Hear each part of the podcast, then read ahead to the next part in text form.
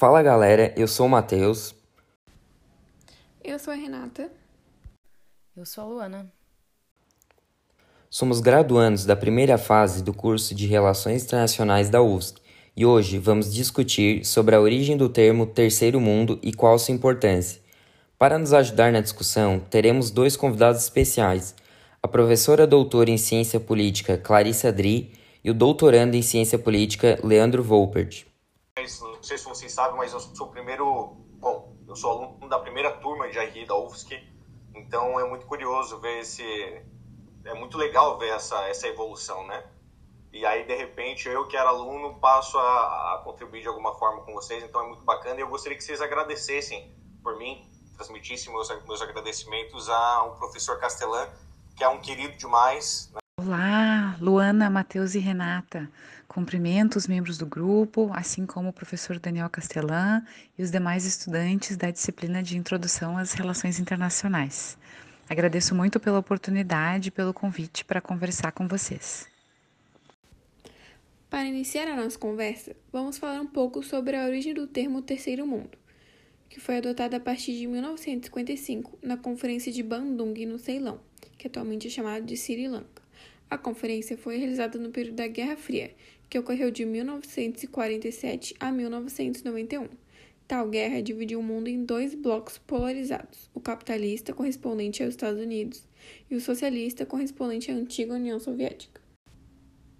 E a origem do nome Terceiro Mundo está presente na ideia do demógrafo francês Alfred Souvy, que teve a inspiração do termo em relação à ideia utilizada na Revolução Francesa, onde os países chamados de Terceiro Mundo deveriam se unir e revolucionar a Terra, como fizeram os burgueses revolucionários na França. Com isso, o mundo estava dividido em primeiro, segundo e terceiro mundo, sendo eles o primeiro mundo o dos países capitalistas desenvolvidos, o segundo mundo seria o dos países socialistas industrializados e o terceiro mundo dos países capitalistas economicamente subdesenvolvidos e geopoliticamente não alinhados. Mas afinal, o que foi a Conferência de Bandung? Bandung resignou um novo lado, se assim podemos dizer, o meio termo entre os extremos.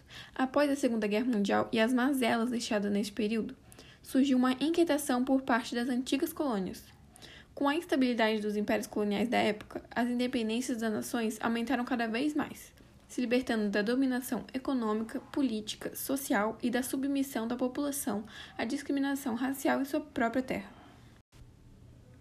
A conferência foi realizada por países afroasiáticos, convocada pelos primeiros ministros da Indonésia, do Ceilão, do Paquistão, da Birmânia e da Índia.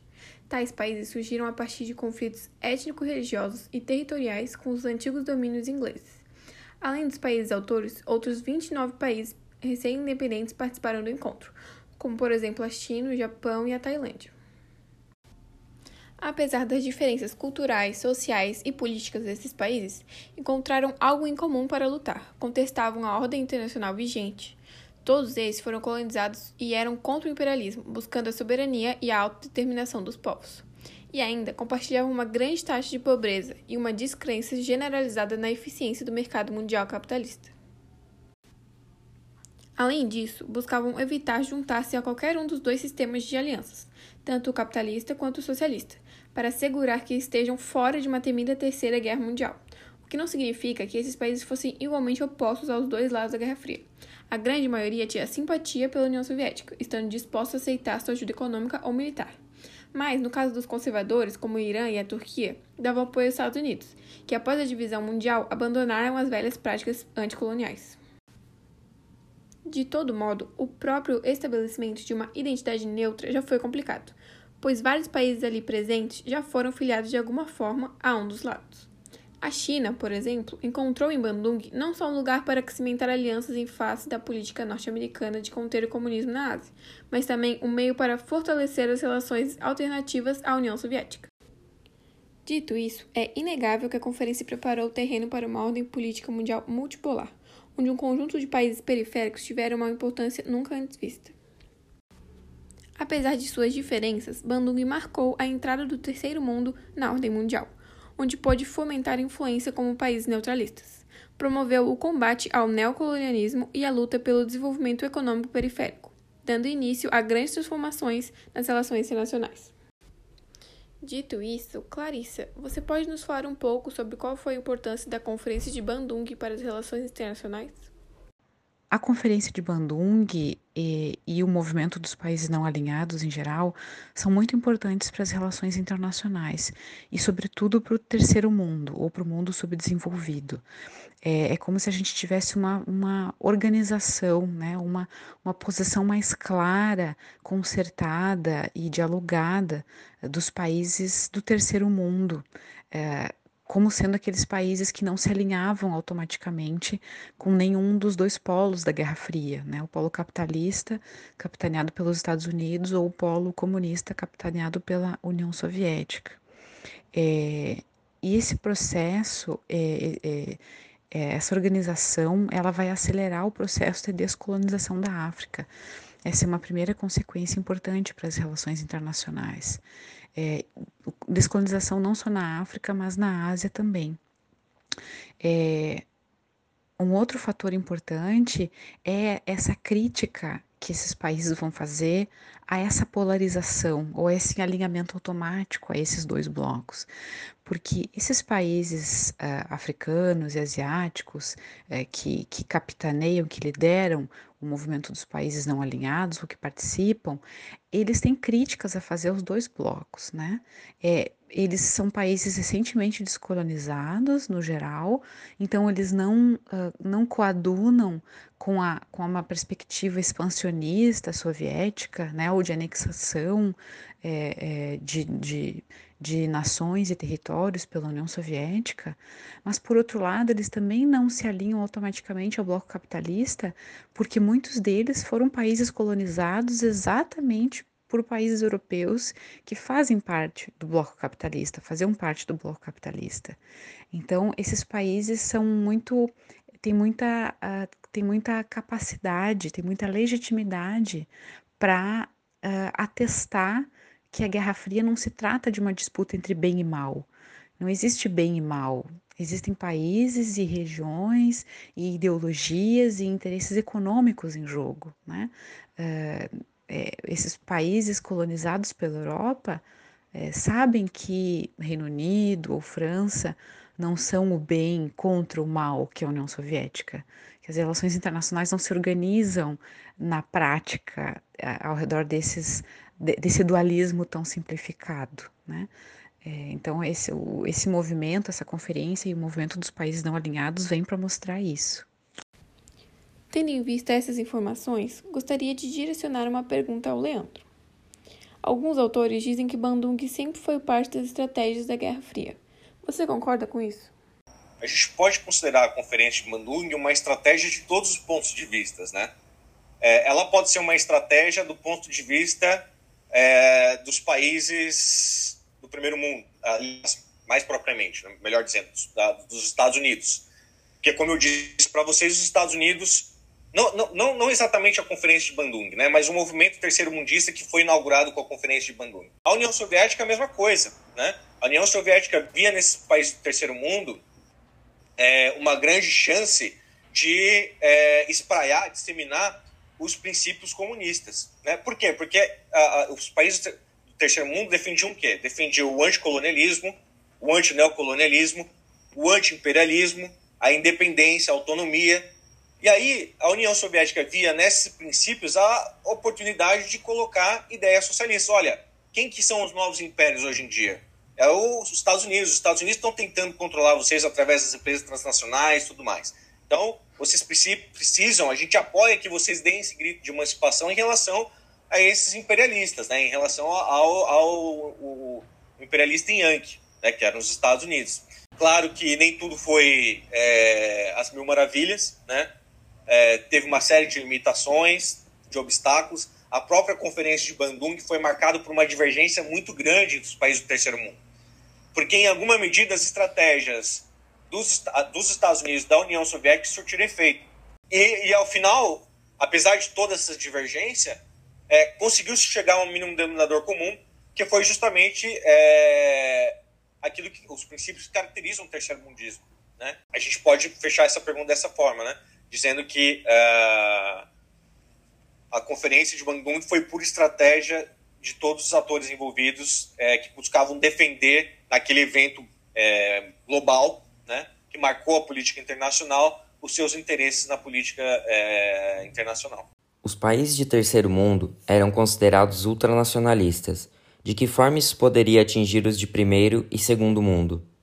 Olha, é, atingia diretamente, né? Atingia os, os dois campos de disputa é, do contexto da Guerra Fria, é, tanto do lado dos Estados Unidos quanto do lado da União Soviética. É, um exemplo. Também tinha do lado dos Estados Unidos. Os Estados Unidos também se procuravam valer é, desse nacionalismo, né? É, é, no terceiro mundo. Por quê? Porque os Estados Unidos tinham um interesse muito grande, além do interesse geopolítico, evidentemente, né, nesse contexto bipolar, eles tinham um interesse geoeconômico muito grande, que era justamente é, escoar as suas empresas transnacionais, né, o capital transnacional que havia sido acumulado sobremaneira no pós-Segunda Guerra Mundial. Então, imagina, os Estados Unidos saem da Segunda Guerra Mundial cheios de dinheiro, né, e precisavam escoar esse dinheiro, essa produção, para o resto do mundo. E aí eles viram nos países do terceiro mundo uma oportunidade para fazer isso. Só para citar um outro exemplo, também muito interessante disso que eu estou falando, é, do nacionalismo contra a União Soviética, foi o caso da Polônia e da Hungria. Lá surgiu na década de 50 também movimentos nacionalistas muito fortes anti-União Soviética. Né? Então, assim, é, por, as potências tanto podiam se valer né, desse nacionalismo, mas elas tinham que tomar cuidado também porque esse nacionalismo poderia ir contra os interesses delas. Então, é, é, é, acho que é dessa forma que os nacionalismos afetavam os dois lados, né, o primeiro e o segundo mundo. A participação dos países latino-americanos na Conferência de Bandung foi quase nula. Nenhum país fez parte efetivamente da reunião, sendo os 29 países membros africanos ou asiáticos. O Brasil, no entanto, foi o único a fazer presença no evento. Apesar de ser apenas um observador, esse fato teve algumas repercussões na política externa brasileira durante o final da década de 50 e principalmente no início da década de 60. As principais mudanças ocorreram no período da presidência de Jânio Quadros. Jânio tinha a perspectiva de tornar o Brasil um líder latino-americano, mudando a política de alinhamento automático aos norte-americanos e a criação de condições comerciais com todos os países do mundo, inclusive o mundo comunista, que tinha dificuldade em ter relações comerciais fora da própria bolha, devido à vontade dos Estados Unidos de impor políticas de boicote a esses países.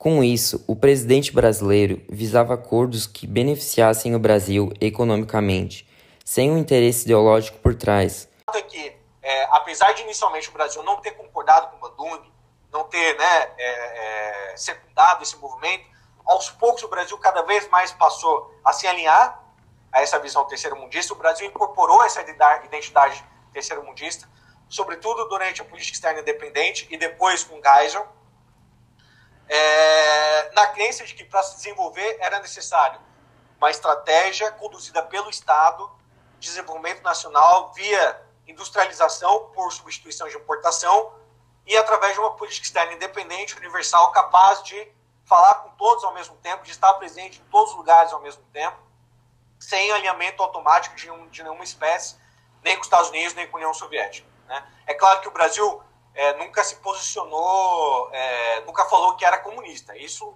longe. Né? O Brasil sempre falou que ele pertencia ao bloco ocidental.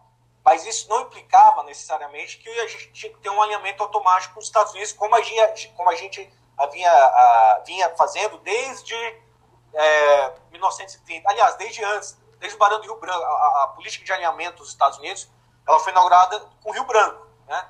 É, porque naquele momento havia aquela. O Brasil queria se, é, um, ganhar um pouco mais de autonomia em relação à Inglaterra, que era o país com que a gente tinha essa subordinação e essa dependência, e o Barão do Rio Branco viu nos Estados Unidos uma, uma, uma opção estratégica para a gente é, se livrar um pouco dessa dependência. Então, quer dizer, essa política de alinhamento com os Estados Unidos, ela vem desde muito tempo, desde a nova República Brasileira, né? Aliás, da velha República Brasileira no início do século XX, e aí só foi ser rompida com a política externa independente, que aí se instaura um novo paradigma. E essa política externa independente aconteceu justamente, coincidentemente, mais ou menos nesse período é, da, da, da, da, irrupção né, do terceiro mundo, dos países do movimento dos países não alinhados. Atualmente, a ideia de primeiro, segundo e terceiro mundo já foi superada. De acordo com a ONU, os países são divididos em duas categorias principais: países desenvolvidos e países em desenvolvimento. Essa classificação se baseia, principalmente, nos níveis de industrialização e na renda per capita. Baseia-se também nos níveis de desemprego e pobreza, nas taxas de mortalidade infantil, natalidade, mortalidade e expectativa de vida, condições de vida, crescimento industrial, distribuição de renda e fatores de produção, assim como na origem do lucro principal do país. Os países desenvolvidos possuem uma taxa efetiva de industrialização e renda individual, a maior parte do lucro, por exemplo, é gerada pelo setor industrial. Os países em desenvolvimento, em contrapartida, possuem uma taxa baixa de industrialização e da renda per capita, e seu lucro se origina, principalmente, do setor de serviços. Os países desenvolvidos são estados soberanos nos quais a economia progrediu, assim como a tecnologia de infraestrutura, além de proporcionar um ambiente pacífico, instruído e saudável, diferente dos países em desenvolvimento, os quais não dispõem de tal estrutura e, geralmente, apresentam um índice de desenvolvimento baixo. As taxas de alfabetização, às quais referem-se a porcentagem da população adulta que é capaz de ler o suficiente para entender direções e explicações, são significativamente maiores nos países desenvolvidos, apresentando um número razoável em nações de, em desenvolvimento e bastante inferior nos países menos desenvolvidos, tratando uma diferença considerável nos níveis de educação de cada categoria. Outro fator significativo ao discutir a diferença entre essas categorias é a comparação entre o nível de economia industrial nos países e o nível de dependência no comércio internacional, a qual afeta o PIB do país. Quanto maior o lucro gerado pela economia industrial, menor a dependência no comércio com outros países no mundo, sendo essa a realidade dos países mais desenvolvidos. O inverso seria a realidade dos países em desenvolvimento, sendo que quanto menor a economia industrial e maior a dependência no comércio internacional, menos desenvolvido o país é. Ao discutir sobre as taxas relacionadas à natalidade, mortalidade e expectativa de vida, percebe-se que os países mais desenvolvidos experienciam um aumento menor na população aos países menos desenvolvidos. A pirâmide populacional desses países torna-se invertida, apresentando um aumento na população idosa e uma diminuição na população jovem, geralmente até os 20 anos de idade. Esse fator pode ser explicado tanto pelo decrescimento da taxa de natalidade quanto pela mudança observada na população idosa nas últimas décadas. Em países mais desenvolvidos, é cada vez mais perceptível a diminuição da quantidade de filhos em uma família, seja por decisão pessoal, observada principalmente na geração mais nova, ou por decisão do Estado, como por exemplo na China, onde foi implementada a política do filho único, na qual fica proibido a qualquer casal ter mais de um filho, com o objetivo de conter o avanço populacional e facilitar o acesso da população a um sistema de saúde e educação de qualidade. Por outro lado, o alargamento do topo da pirâmide populacional explicado pela melhoria das condições de vida da população idosa em países desenvolvidos, como no Japão, onde quase 30% da população está acima dos 65 anos de idade, e o qual apresenta, no ano de 2020, seu índice de desenvolvimento humano sendo 0,919 e o PIB per capita sendo 35 trilhões de euros. Menciona-se também o fato de que diversas áreas no mundo foram deslocadas, ou seja, forçadas a se deslocarem, o que resultou em um número expressivo de pessoas que foram desalojadas e obrigadas a saírem de suas terras por conta de violência, política interna ou por desastres. Esse fator não é amplamente discutido ao se distinguir os países mais desenvolvidos daqueles menos desenvolvidos, porém um agente crucial ao entender essa diferença. Os países que mais sofrem com deslocamento interno são os menos desenvolvidos, e essa conjuntura tem como causa, e ao mesmo tempo consequência, os níveis altos de pobreza e os níveis baixos de condições de vida, as quais englobam saúde, educação e disponibilidade de comida, por exemplo. As áreas mais afetadas com esse fator estão localizadas principalmente no continente africano, no oeste e sul asiático, no leste europeu e na América Latina. Áreas como a Oceania, leste e norte asiático, oeste europeu, e América do Norte praticamente não apresentam tais dificuldades, sendo essas as áreas com a maior quantidade de países desenvolvidos. Também que os países em desenvolvimento que possuem crescimento rápido na industrialização atualmente são também alguns dos países que apresentam os maiores níveis de poluição atmosférica, as quais ultrapassam os limites internacionais, além de serem países que mais administram mal os resíduos plásticos, poluindo assim os oceanos. Em suma, há diversos agentes que contribuem para a distinção entre países desenvolvidos e em desenvolvimento, como determinado pela ONU, percebe-se que fatores como acesso à tecnologia, recursos naturais e rede de comércio afetam também a habilidade de um país em se desenvolver. E assim chegamos ao fim dessa discussão. Agradecemos a presença dos nossos convidados e muito obrigado por ter escutado nosso podcast.